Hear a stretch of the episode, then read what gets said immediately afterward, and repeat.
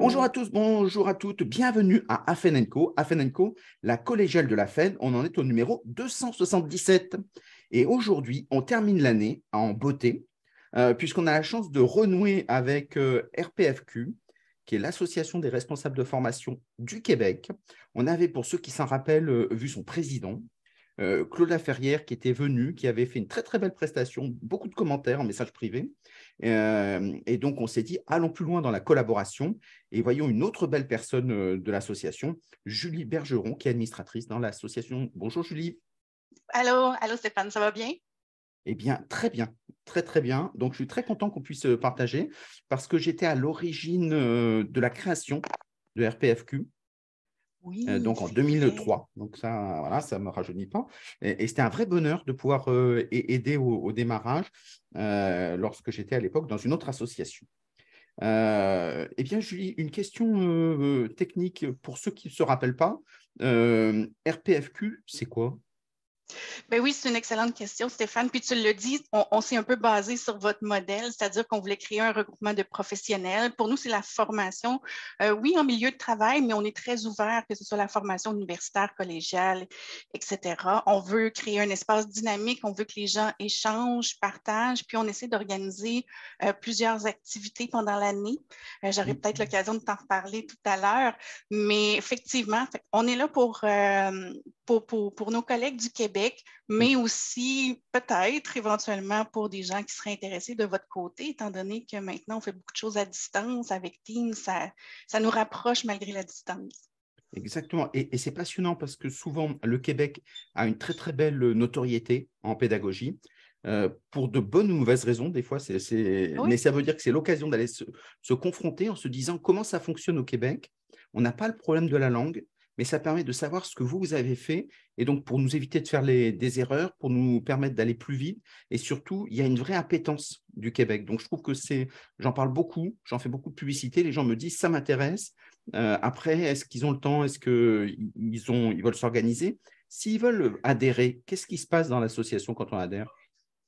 Ben oui, c'est une super belle question, Stéphane. En fait, je peux te parler un peu du style d'activité qu'on mmh. fait.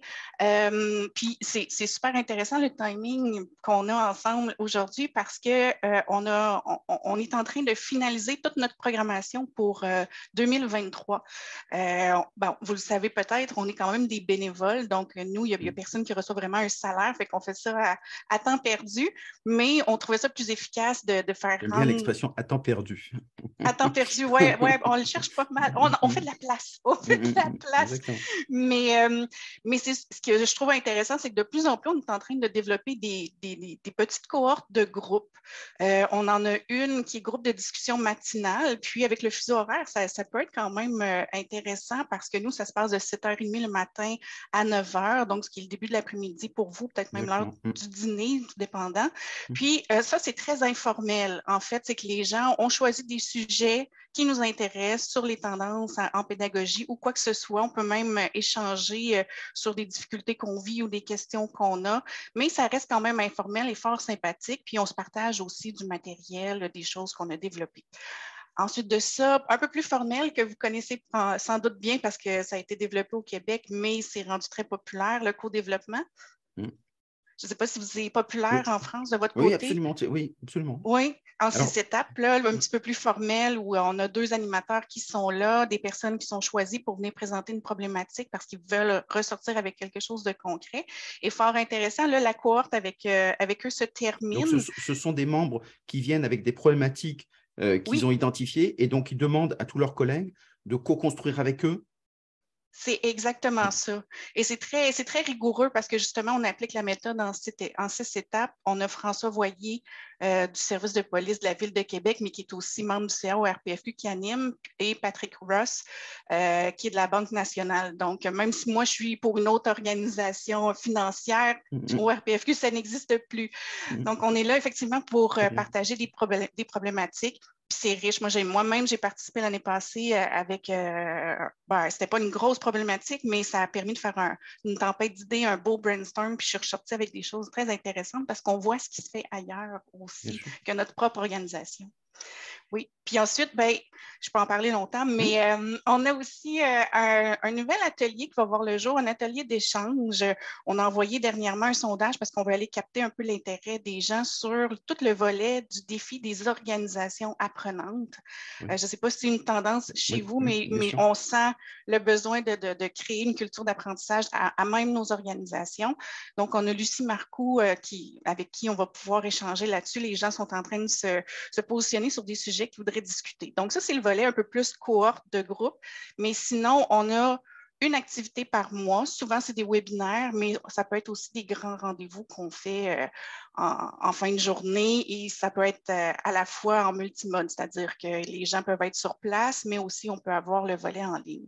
Fort mmh. intéressant. Là. Il y a plusieurs sujets. On essaie de, varier nos sujets. On va parler euh, des défis des formateurs, gestion de mmh. changement aussi, mmh. même si en théorie, avec mes doigts, je bouge, mais en théorie, la formation fait partie de la gestion de changement, mais on est juste un petit volet. Des fois, on a besoin de se concentrer sur l'ensemble.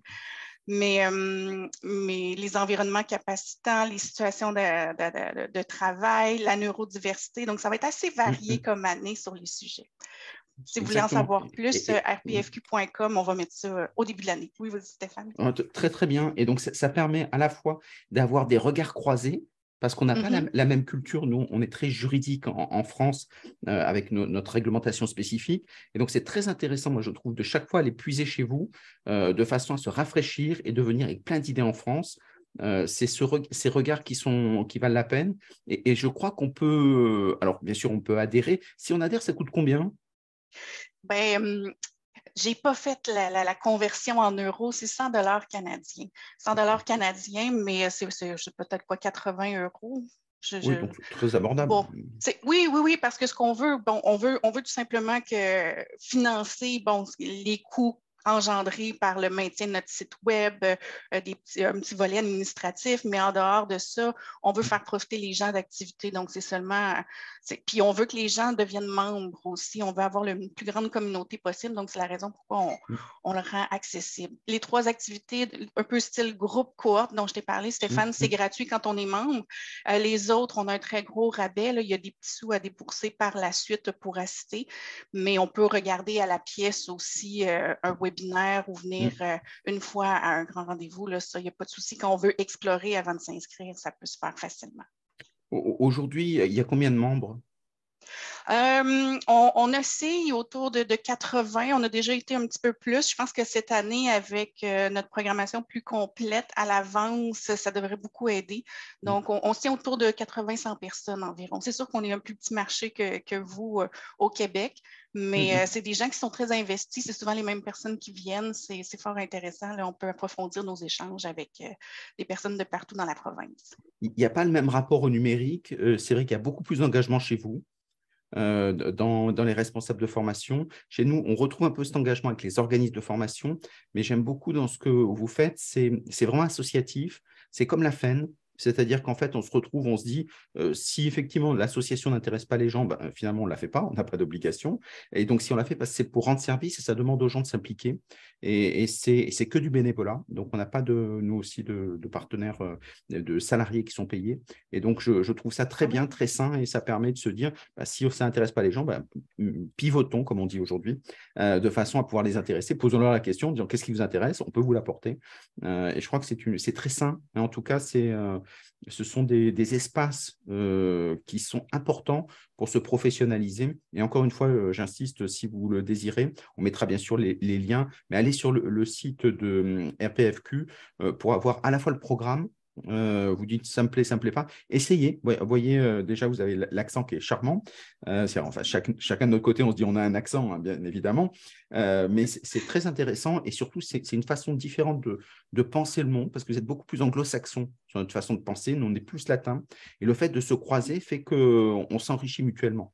Donc, et vous avez plein de choses. Et en plus, vous avez un espace de travail avec les cohortes. Vous pouvez poser en disant il y a des problèmes. Donc, nous, on est prêt à avoir des, des solutions originales. Euh, et donc ça, je trouve que c'est vraiment passionnant. donc, j'invite tous nos auditeurs, qui soient au sein de la FEN, parce qu'on a un peu plus de 10 000 responsables de formation, mais qui soient aussi des organismes de formation qui nous écoutent sur les plateformes. N'hésitez pas, vous avez besoin d'idées, cette idée de cohorte en, France n'est pas encore bien répandue. On parle beaucoup de communautés apprenantes. Allez mm-hmm. regarder comment ça marche voyez ce que vous pouvez, pouvez puiser et après ramenez-le en France en disant ben, moi je vais faire pareil et, ça va marcher. Donc, euh, donc vous avez tout intérêt à aller regarder euh, ce qui se passe. Donc ça, bravo, merci Julie. Ça fait plaisir. Et puis, ça m'amène une question, si tu me permets, Stéphane. Tu parles beaucoup de responsables de la formation. J'aimerais clarifier le terme pour faire le parallèle avec notre côté. S'il y a des gens qui viennent au RPFQ, ce n'est pas nécessairement des, responsables de formation qui vont croiser, quoique très proches. Mmh. Oui. Oui. C'est-à-dire que quand tu dis. Alors, je n'ai pas compris ta question, pardon. Oui, excuse-moi. Les responsables, de oui, oui. Euh, les responsables de formation de votre côté, c'est plus des, gens qui vont s'occuper de des parcours, mais est-ce qu'ils vont faire le développement des formations aussi? Alors, ça dépend des entreprises. Nous, on a choisi de faire les responsables de formation ou les managers de formation. Euh, c'est ceux qui pilotent la formation au sein des entreprises, comme Desjardins, euh, puisqu'effectivement, tu es euh, leader d'expertise chez Desjardins. Euh, donc, ce qui, ce qui fait qu'on on reprend des gens comme ça et on n'a on pas de prestataire, on n'a pas d'organisme de formation au sein de la FEN. Et c'est pour ça que notre, notre périmètre est un peu particulier. Et c'est pour ça que je faisais référence aussi aux plateformes, puisque les plateformes sont complètement ouvertes. Et donc, les organismes de formation nous suivent sur Twitter, sur les plateformes, donc sur d'autres médias, mais pas dans la FEN, parce que statutairement, on n'a pas retenu cette façon de travailler ensemble pour garder une identité métier. Ben oui, ben oui, c'est parfait. Excellent. Mm. Puis c'est ça, ça va être très varié. Les gens que vous allez croiser au RPFQ, ça peut être autant euh, euh, des gens qui développent de la formation au sein d'une entreprise, ça peut être des gens qui ont leur propre cabinet, des formateurs, des personnes qui gèrent des parcours de formation. C'est quand même assez riche de voir les, les, Ainsi que des universitaires? Euh, pour plusieurs, pas nécessairement tout le monde, mais mm. oui, il y a plusieurs universitaires là-dedans, effectivement. Très bien. Donc, euh, vraiment, c'est un, bel espace, en tout cas, pour avoir participé surtout au début. Euh, bien sûr, ça a évolué, bien évidemment, mais j'avais trouvé que c'était vraiment une belle dynamique. Euh, j'ai trouvé ça passionnant. Et avec Claude, Claude Laferrière, qui en est son président, donc on a trouvé que c'est vraiment quelque chose. Il y a des choses à faire ensemble. Donc, on va essayer de voir un peu comment, autour de la francophonie, on peut faire des choses qui nous rassemblent. donc, si, si, on, si on prenait sur euh, la, formation, comment ça marche, la formation d'entreprise chez vous? Euh, la formation d'entreprise chez nous, ça peut être fait de toutes sortes de, façons, évidemment. Euh, c'est sûr que dans une grande organisation comme la mienne, qui est Desjardins, qui est une coopérative financière, on peut être très fier de ça. il faut dire qu'on a quand même environ 25 équipes de formation dans, toute l'organisation. On est environ 55 000 personnes. Donc, on est séparés euh, par, section, par, euh, euh, direction. Puis à l'intérieur même, ça peut se passer de différentes façons, c'est-à-dire qu'il y a des gens qui vont concevoir le matériel de bout en bout, il y en a d'autres qui vont ben, j'aime pas le mot sous-traitance, mais qui vont avoir des mmh. collaborateurs à l'extérieur de mmh. Desjardins, quoique c'est un peu moins. Puis une équipe comme la mienne, on, est un peu, euh, pas, on est un peu une grande équipe où tout se passe là, autant qu'est-ce qui est réfléchi, qu'est-ce qui, qu'est-ce qui va être scénarisé, qu'est-ce qui va être monté et même qu'est-ce qui va être euh, diffusé avec une équipe partenaire. Donc chez nous, c'est très varié. Mmh. Au Québec, aussi, c'est-à-dire qu'il y a beaucoup de petites entreprises qui vont avoir un seul responsable des ressources humaines. Mmh. Donc, c'est sûr que là, il y, a, le chapeau formation, mais il y a le mmh. chapeau dotation et tous les autres chapeaux qui viennent avec. Puis, justement, au RPFQ, ces personnes-là vont, venir chercher un peu d'expertise parce qu'ils n'ont pas de collègues avec qui échanger sur leur milieu de travail.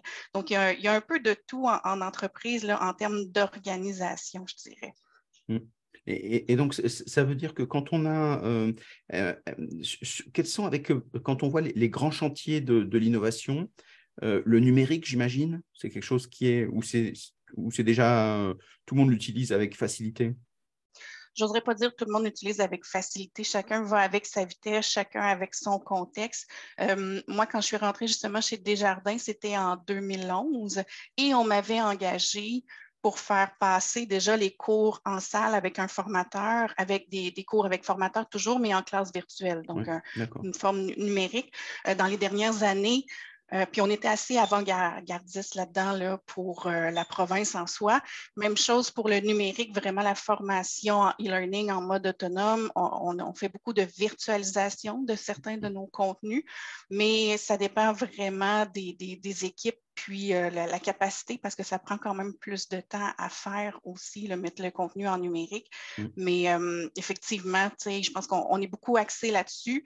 Puis je pense qu'on n'a pas le choix. Je ne sais pas si c'est quelque chose que vous, que vous vivez en France. Nous, on, est, euh, on est un peu en train de jongler avec la pénurie de main-d'œuvre. Je ne sais pas si c'est quelque chose qui existe de votre côté aussi. Sur les cadres, absolument. Ah oui, effectivement, parfait. Donc, nous, on doit repenser un peu nos parcours de formation. Euh, on avait des parcours très longs euh, qui faisaient le travail à une certaine mm-hmm. époque, qui font encore le travail aujourd'hui. Cependant, ce qu'on se rend compte, c'est que les besoins, des fois, sont plus spécifiques. Donc, la notion de juste assez, juste à temps, juste pour moi, entre en, vigueur. Puis, on se retrouve avec des profils de personnes tellement différents que tout le monde ne part pas de la même place non plus. Donc, il faut mm. trouver la meilleure façon de les former, mais à partir de où ils sont rendus. Puis, effectivement, le numérique est une belle solution à ça pour venir personnaliser euh, la formation, puis aider à personnaliser les apprentissages qui sont nécessaires pour une personne. Mm. Alors, justement, en France, on a des plateformes LMS. Euh, où, on dépose des contenus, bien évidemment. Et souvent, les apprenants disent, euh, bah, finalement, les contenus, ils ne sont pas hyper vivants. Euh, je préfère être en présentiel parce que je rencontre des vrais êtres humains. Est-ce que vous rencontrez ce problème chez vous aussi? Ça s'en vient de mieux en mieux. oui, ça, il va toujours avoir une portion, puis il faut faire attention aussi on ne pourra jamais plaire à tout le monde. On entend les deux discours, c'est-à-dire qu'il y a mm-hmm. des gens qui préfèrent être dans leur univers, faire leurs choses à leur vitesse, euh, être maître euh, de tout, si on peut dire. On peut arrêter, on peut prendre des notes, on peut reprendre. Pour d'autres personnes, ben, là, c'est le côté euh, attention, de garder mm-hmm. l'attention sur la capsule qui peut être plus difficile. Ça, c'est un défi que nous, on peut relever en amenant des activités variées, en, amenant de l'interactivité, en faisant varier aussi les, styles les styles de capsule ou les styles de formation. Donc, pas juste avoir du, en ligne nécessairement. On peut en faire des bons bouts, mais on peut venir euh, recadrer ou renforcer avec un formateur aussi. Mais je pense qu'il y a une belle ouverture de, notre côté. Les gens voient la valeur ajoutée de pouvoir le faire au moment qui leur convienne. Mmh. Alors, euh, les apprenants chez vous euh, ont un fort engagement? Est-ce qu'ils commentent? Est-ce qu'ils disent ça c'est chouette? Est-ce qu'ils notent Ou est-ce qu'ils sont plus passifs? C'est une excellente question, Stéphane, parce que nous aussi, on utilise un LMS. Puis, euh, ben, quand je dis nous, je dis euh, au Québec en général, la plupart des, organismes, quand ils ont la possibilité euh, d'en avoir un, en ont un, évidemment. mais on n'a pas, la plateforme que nous, on utilise, on n'a pas donner accès à un système de, partage à la suite d'une visualisation d'une capsule. Mmh. Le partage va se faire peut-être dans un deuxième temps, justement, s'il y a une, autre activité avec le formateur. Donc, euh, c'est difficile de, pour moi de répondre si les gens sont passifs. On espère que non. On espère que les gens prennent des notes. Mmh. Mais, euh, mais on a fait quelques, quelques, quelques évaluations post-formation. C'est quand même bien la rétention là, des gens. Ce n'est pas parfait, évidemment, mmh. mais c'est quand même bien. De votre côté, est-ce que ça réagit euh, un peu? Ben, c'est toute la difficulté des plateformes LMS où on met des contenus qui sont, euh, qui sont fossiles, qui sont, qui sont euh, de la vidéo, des choses comme ça, où on peut pas réagir directement. Et, souvent, sur les plateformes, ce que les, les responsables de formation aiment bien, c'est de mettre des étoiles suivant la, suivant la plateforme ou des likes. Et, ça permet, mais c'est un indicateur très intéressant euh, pour voir si ça a plu. Euh, et donc ça, c'est quelque chose qui, commence à monter en puissance en, disant aux apprenants, bah, marquez-le. Si ça ne vous plaît pas, dites-le aussi.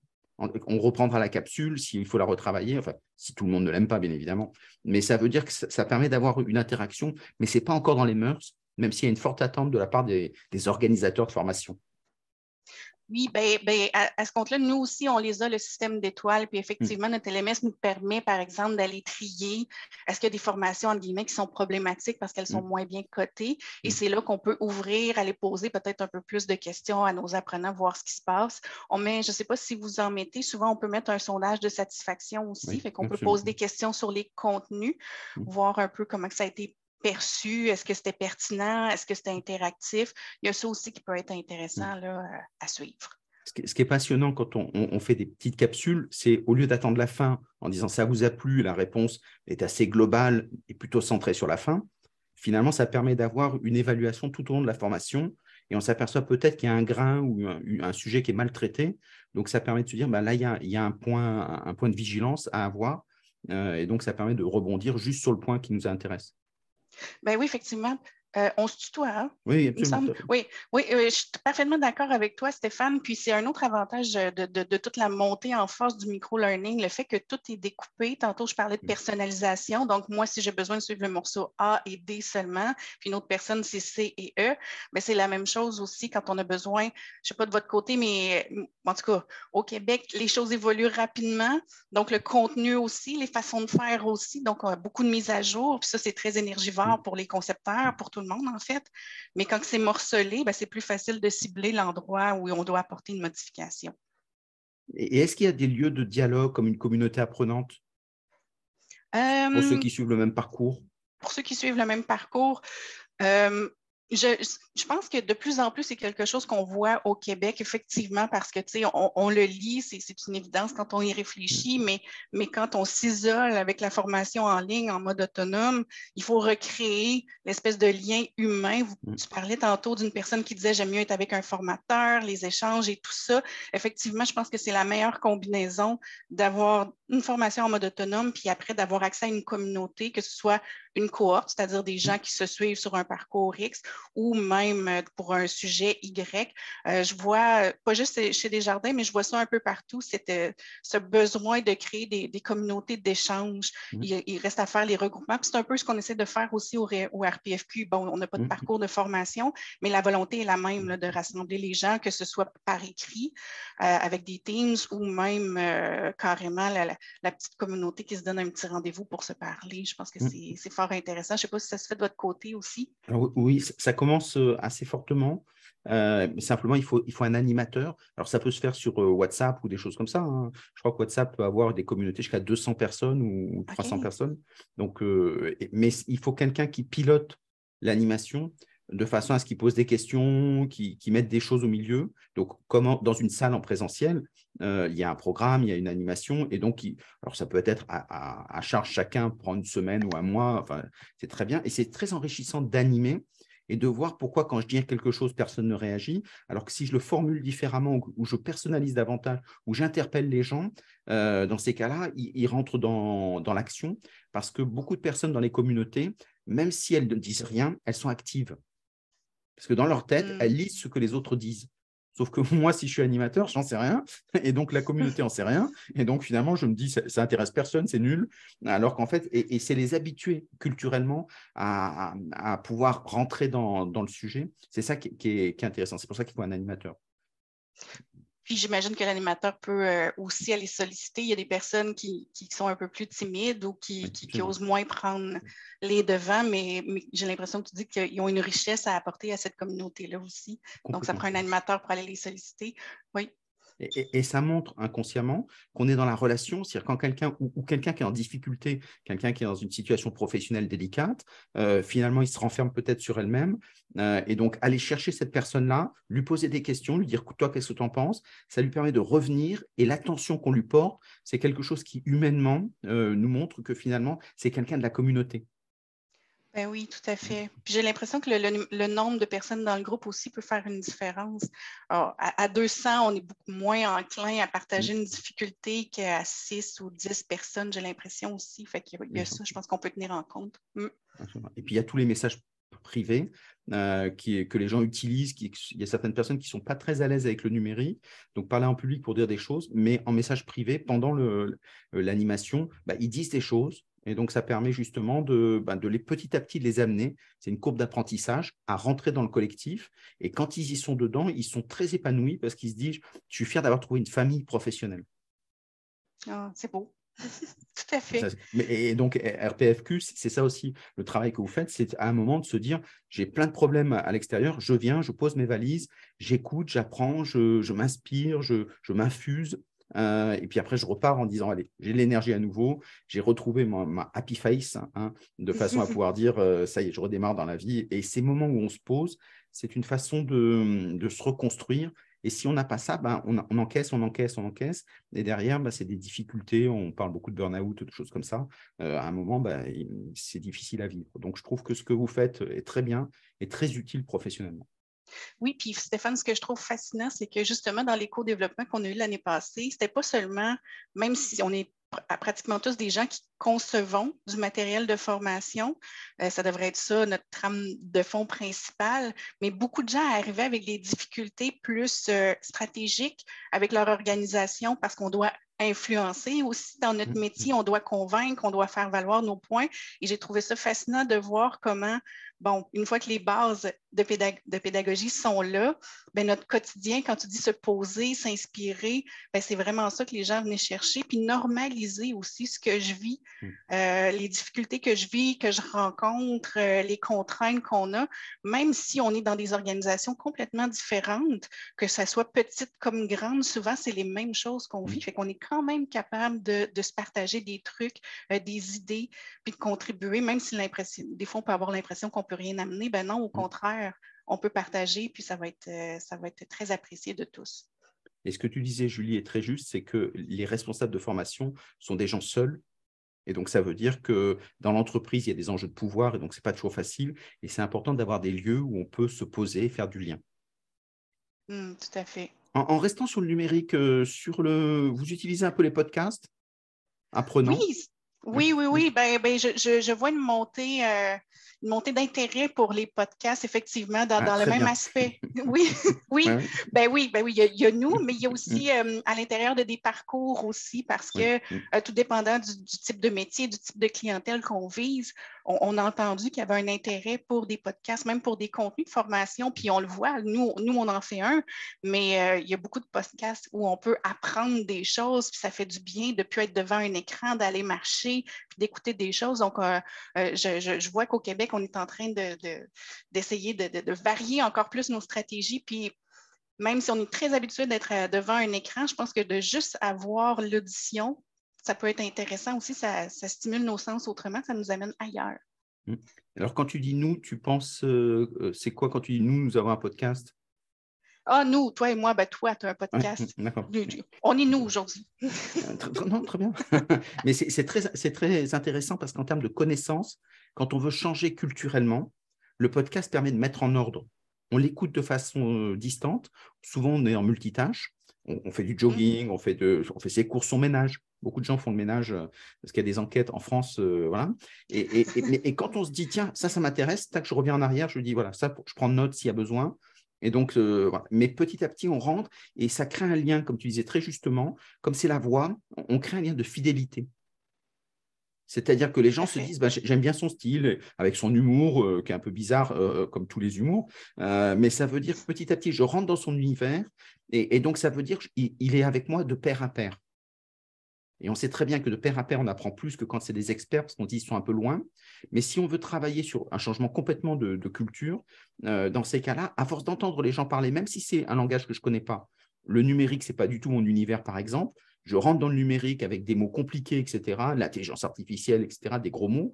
Je ne comprends pas du tout ces mots très techniques. Si j'entends parler des gens, petit à petit, mon cerveau se prépare à recueillir de l'information. Et au bout d'un certain nombre de conversations, s'il y a une vraie tension euh, émotionnelle, alors les gens peuvent me suivre. Et dans ces cas-là, ils se disent, euh, je suis prêt maintenant à évoluer. Et donc, si je veux apprendre un, tout nouveau métier que je ne connais pas du tout, ce qui est un peu bizarre, mais euh, voilà, eh ben, le podcasting est très intéressant pour la connaissance, beaucoup plus que la vidéo, où on se laisse prendre par des petits détails, des choses comme ça.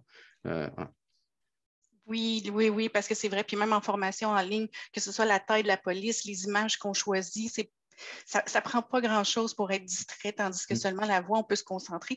je suis tellement d'accord avec toi, Stéphane.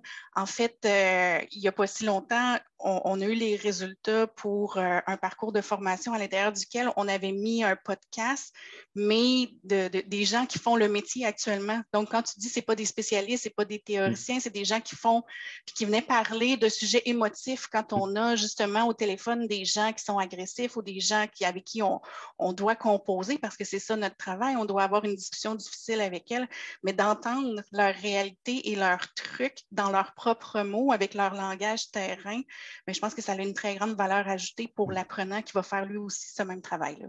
Exactement. Et, derrière, ça facilite l'engagement. quand on voit, alors c'est vrai qu'il y a Clubhouse qui, qui, a relancé le podcasting qui existe depuis longtemps, hein, donc, mais c'est à la mode depuis, donc Clubhouse, c'est 2020. Donc, c'est mmh très récent. Alors, ils ont un peu fait faillite, ils sont un peu en difficulté aujourd'hui, mais Spaces fait des choses sur lesquelles on peut vraiment faire de l'interaction. Et on s'aperçoit que vous pouvez tous monter, enfin, si vous avez un peu de, je crois qu'il faut avoir 500 ou 600 followers. Euh, donc, n'hésitez pas à nous solliciter. Dans ces cas, on sera, on sera vos followers pour vous l'aider. Mais dans ces cas-là, vous parlez avec des gens, faites venir un expert euh, numériquement et, ça permet à tout le monde d'interagir. Et comme dans n'importe quelle classe virtuelle, euh, on lève la main, euh, l'animateur est celui qui choisit et donc vous restez maître de votre espace et donc vous choisissez avec la ligne éditoriale qui est la vôtre des sujets thématiques, faites-vous plaisir, mais vous, surtout vous avez une interaction qu'on ne retrouve pas avec les plateformes qui sont un peu compliqué d'interagir, il faut être un peu à l'aise avec le numérique. Avec là, vous êtes en direct, euh, vous racontez votre histoire. Et, à, la, fin, tout ça, c'est enregistré, c'est dans la boîte. Et quand vous faites ça avec des gens d'un même métier, d'un même, euh, du même thématique, c'est passionnant parce que les gens se lâchent. Et, si on prévoit une demi-heure, trois quarts d'heure, bah, au bout d'un moment, on déborde, on déborde. Et donc, euh, le vrai problème, c'est d'arrêter. oui, hein, oui, j'en doute pas une seconde. Ah, c'est quelque chose qui devient de plus en plus populaire en France, j'imagine, cette interactivité-là. Ah oui? Et c'est très intéressant parce qu'il y a une vraie montée en puissance. Toutes les grosses entreprises ont essayé de, du podcasting avec soit du slow content, c'est-à-dire euh, plutôt du podcasting un peu long, euh, du style quelqu'un qui donne un retour d'expérience, un peu talk show. Il y a parler mmh. tout seul, c'est toujours un peu délicat. Donc, il y a quelqu'un qui pose des questions, un animateur qui. Et c'est passionnant si vous voulez le faire dans les entreprises parce que vous rencontrez de très, très belles personnes, des personnes inspirantes et vous avez la chance d'aller les interviewer. Donc, même si vous ne connaissez pas du tout votre secteur, rien que le fait de leur poser des questions, vous, prenez de leur énergie, c'est vraiment extraordinaire. Je vous invite tous à le faire euh, et simplement vous poser des questions. Puis après, il y a le, micro-podcasting, euh, c'est-à-dire qu'en fait, on pose des petites questions, 30 euh, secondes, une minute ou deux minutes, pas plus. On pose un problème et puis on leur demande comment vous faites-vous. C'est très intéressant quand derrière, il y a une communauté apprenante parce que les gens, ils entendent ça, ou alors euh, une plateforme, euh, on, parlait de WhatsApp, euh, Telegram, enfin peu importe la, plateforme que vous avez, mais les gens se disent, tiens, pendant le, transport, je suis dans le métro, donc je, donne mon sentiment. Comme c'est très court, je n'ai pas besoin de donner un sentiment quand on a une heure d'émission. À la fin, on se dit oui, c'était bien ou pas bien. Tandis que quand on, pose des questions un peu transgressives, il y a un taux d'engagement beaucoup plus fort. donc, c'est assez sympa. Puis, bien sûr, c'est une pédagogie, il faut l'écrire comme, comme tout le monde. Oui, mais, mais, mais, ce que tu dis, Stéphane, c'est fort intéressant pour tout l'effet de stimuler l'intérêt. Parce mmh. qu'on le sait, on est constamment sollicité. Ben, J'apprends rien avec les réseaux sociaux. Fait que notre temps, notre capacité d'attention, on, le sait, elle est diminuée, mais le mmh. fait d'y aller un peu plus, euh, euh, je ne sais pas, en surprise ou euh, d'y aller plus court, je pense que ça peut être intéressant, en effet l'effet waouh. Alors, par exemple, je donne à, tous les Français qui sont intéressés par l'effet waouh à moindre coût, interviewer Julie. Alors, pourquoi? Parce qu'en fait, vous allez permettre à des Français dans un métier, donc tous ceux qui sont dans les services financiers, c'est passionnant parce que c'est quelqu'un qui connaît, mais qui est d'une culture qui n'est pas la nôtre. Et donc, mm-hmm. ça veut dire que sur les apprenants, vous sortez de votre culture. Autrement dit, c'est un peu les lettres persanes euh, qui permettent de dire ben, je, pose des questions euh, avec quelqu'un qui n'est pas de notre univers. Et donc, je me pose des questions différemment. Et finalement, moi, ça me repose plein de questions sur mon métier. Et quand vous voulez euh, arriver à ça, les gens, c'est passionnant parce que c'est de pair à pair mais avec des regards différents et croisés. C'est un impact waouh extraordinaire, surtout si vous ne l'avez jamais fait. Et les gens sont très fiers en disant ben, Moi, je sais comment, dans mon métier, on fonctionne au Québec. Et ça, c'est quelque chose de. Ou inversement en France, hein, évidemment, toi, tu peux le faire avec des Français. voilà. Eh oui, tout à fait. Puis non, je suis en train de me dire, euh, je ne sais pas si le parallèle est bon, mais quand j'ai commencé à, voyager, bon, j'étais allée en Europe, puis quand je suis revenue chez nous, c'est là qu'on voit plus les différences entre mm-hmm. nos deux cultures, mais c'est là exactement qu'on prend conscience de la nôtre. On dirait que c'est en voyageant que j'ai j'ai pris conscience à quel point il faisait froid puis il y avait de la neige au Québec. Ça a l'air anodin, c'est une évidence, mais c'est quelque chose avec lequel on compose depuis qu'on est né. Donc, on peut même s'imaginer que c'est la même chose pour tout le monde. Mais une fois que l'hiver, on part, puis on regarde, puis on revient, puis on, l'apprécie plus aussi. Donc, j'ai l'impression que ça peut être la même chose avec notre pédagogie, de, de, regarder les points forts puis de regarder ça d'un autre œil. Ça peut être euh, une belle expérience. Alors, dans les belles expériences, euh, on parle beaucoup du métaverse. Est-ce que vous, vous utilisez euh, tout ce qui est euh, simulateur, des choses comme ça? Ben, dans mon environnement au quotidien, pas vraiment, mais je le sais qu'on va avoir au RPFQ, le, mois n'est pas encore confirmé, je crois que ça va être septembre, on a Fazil Chouakri qui est qui est partenaire chez Agenda, puis qui s'intéresse beaucoup au métavers. Ben, en fait, tout ce qui est simulation, réalité augmentée, réalité virtuelle, puis il va venir nous parler des avatars. Donc, je ne peux pas en dire ah plus pour l'instant, mais, mais, je pense que l'intérêt est là. C'est sûr que, tu sais, on est quand même conscient qu'il y a des, des, bon, un coût monétaire associé à ça, c'est peut-être ça qui vient expliquer la lenteur. On doit être certain quand on veut aller, on veut prendre, emprunter ce chemin-là. Je pense qu'effectivement, tout dépendant du domaine, euh, comme tout ce qui est de, la machinerie ou euh, qui est euh, pilote d'avion, c'est une évidence, mais je pense que ça devient euh, on décloisonne un peu l'esprit de simulation parce mm. que ce que j'entends, j'ai oublié le nom de la firme euh, au Québec, mais de plus en plus, on, va avoir des systèmes qui nous permettent d'interagir avec des autres humains puis de voir un peu si notre, euh, notre réponse est bonne ou elle est moins bonne ou comme formateur aussi. C'est mm. ce que je trouve intéressant un peu qui, est en train de s'en venir comme autre type de simulation que celui classique où on doit manœuvrer mm. quelque chose. Donc, je pense que ça s'en vient. je connais personne vraiment de mon entourage qui sont à fond là dedans Mais euh, volet intelligence artificielle, on, le voit quand même aussi intervenir sur d'autres volets. Mm. Je ne sais pas si je peux en parler, mais il y a Apprentix aussi qui sont venus présenter au RPFQ avec des jardins. Puis eux, c'est vraiment euh, une application qui est basée sur les sciences cognitives, c'est-à-dire que de, répéter, d'espacer et ainsi de suite, mm. pour venir renforcer les impacts d'une formation. Donc, c'est-à-dire qu'on peut donner une formation avant. Puis ensuite, on peut poser des questions, puis le, système va venir calibrer le niveau de difficulté des questions en fonction de où moi je suis rendu. Mm. Bon, il y a plusieurs choses aussi qu'on peut faire avec cette solution-là. Ça peut être une solution de formation en soi, mais ce que je perçois, c'est que l'intelligence artificielle est en train de, prendre de plus en plus de place chez nous. Exactement. Et, si on reste sur euh, tout ce qui est métaverse, là où c'est très intéressant, parce que ça va changer notre façon de faire de l'information, ce sont les micro-signaux les avatars représentent euh, nos micro-signaux. Mm. Autrement dit, ça veut dire que quand, moi, quand on me dit quelque chose, je suis surpris, on voit mes yeux qui s'ouvrent, on voit ma surprise. Et donc, ça permet justement de sortir de la vallée de la peur, euh, qui est celui des avatars, où, finalement, on est en vraie interaction. Parce que comment je sais comment est-ce qu'on peut partager C'est parce que je, vois quand tu ouvres les yeux, je vois quand tu secoues la tête dans le bon sens. Alors, ça me rassure ou, m'inquiète, hein, suivant les éléments, mais ça me permet de rebondir. Et quand je ne vois pas ou je vois mal en 3D ou en, 2D, euh, ça veut dire que ces micro-signaux-là, je ne les vois pas parce que la lumière n'est pas toujours très bonne. Dans ces cas-là, ça me met en distance et ça me fatigue. Et là, avec le virtuel, eh bien, la machine est capable de lire et de reproduire en direct tous ces micro-signaux. Donc, on voit l'impact et on peut même mesurer l'impact en disant est-ce que la personne a, bien été surprise, est-ce que l'effet waouh a été donné? Ben, On saura mhm. dire euh, sur 1 sur 5, ben, on saura, la machine nous dira là c'était à 2,5. Puis ce que je trouve fort intéressant dans ce que tu amènes avec les micro-sillons, justement, c'est que je pense que pour certaines personnes, c'est intuitif. Donc, on est capable de bien lire justement les, gestes d'une personne et de les interpréter, mais ce n'est pas facile pour tout le monde. Il y a des personnes qui sont issues, entre autres, de la neurodiversité, pour eux, c'est un, apprentissage qui doit être formalisé. Ils ne peuvent pas juste apprendre par expérience, mais justement, les exemples que tu donnais, ah, chez la tête, à regarder en haut, donc c'est des choses qui doivent s'apprendre. je trouve qu'il y a un fort intérêt aussi pour euh, donner un peu plus d'accessibilité à nos formations. Et c'est comme ça qu'on sait si un formateur, par exemple, est sérieux. Autrement dit, est-ce qu'il est crédible? Est-ce qu'il est sympa? Est-ce qu'il est à mon écoute? Ce sont tous ces micro-signaux avec les neurones miroirs que j'arrive à lire chez l'autre. Et c'est ça qui est mmh passionnant. Et, donc aujourd'hui, la machine commence doucement. Et donc c'est pour ça que ça peut être intéressant. Et, donc quand on est un avatar, eh bien mon avatar, justement, quand j'ai mon casque dessus, ben, reproduit mes micro-signaux en temps réel à, l'autre bout de la planète. donc c'est intéressant, mais c'est vrai que tu as raison, c'est encore un peu trop, d'abord trop cher.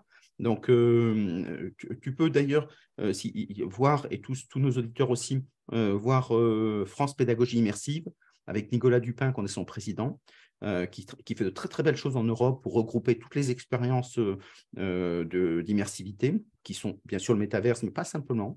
Euh, il y a d'autres choses qui existent, et donc n'hésitez pas à le solliciter ou à réécouter l'émission, puisqu'on l'avait interviewé ou dessus on, avait des choses.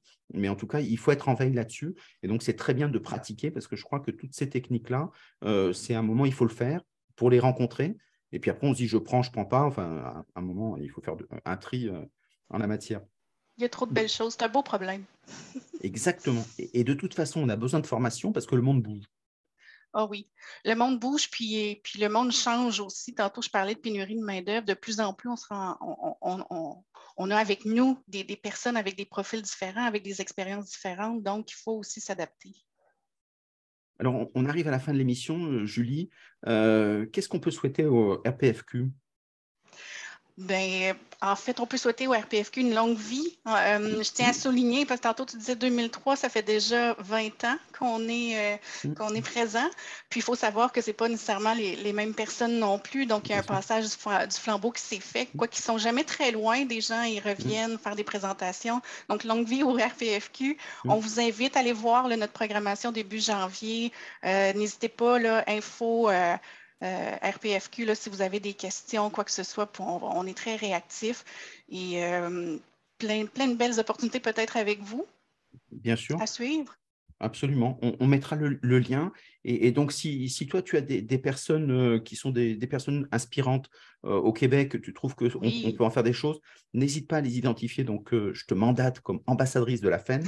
Euh, de façon à pouvoir dire, ben, on, les interviewe, on les calera dans la programmation, mais avec plaisir, de façon à ce que toutes les personnes que tu trouves euh, euh, qui peuvent apporter quelque chose, un éclairage inspirant, dans ces cas-là, on, l'interviewera et donc ça nous permettra d'échanger. Et s'il y a des sujets sur lesquels tu penses que nous pouvons intervenir avec les membres ou avec les, associations de la formation qu'on connaît bien en France et en francophonie, avec plaisir, il y a des choses à faire. Euh, c'est très ouvert. Puis, et j'aime bien la façon dont, toute l'équipe de RPFQ fonctionne, avec beaucoup d'efficacité. on pose des sujets, on trouve des solutions, on voit ce qu'on peut faire. Et donc, euh, que ce soit Claude ou que ce soit toi, euh, c'est vraiment un bonheur de, partager avec vous. Ben, pareillement, Stéphane. Puis à une prochaine invitation, ça va être à ton tour de venir nous voir dans une prochaine activité. Alors là, avec plaisir. Merci beaucoup. Au revoir à tout le monde. Passez d'excellentes fêtes.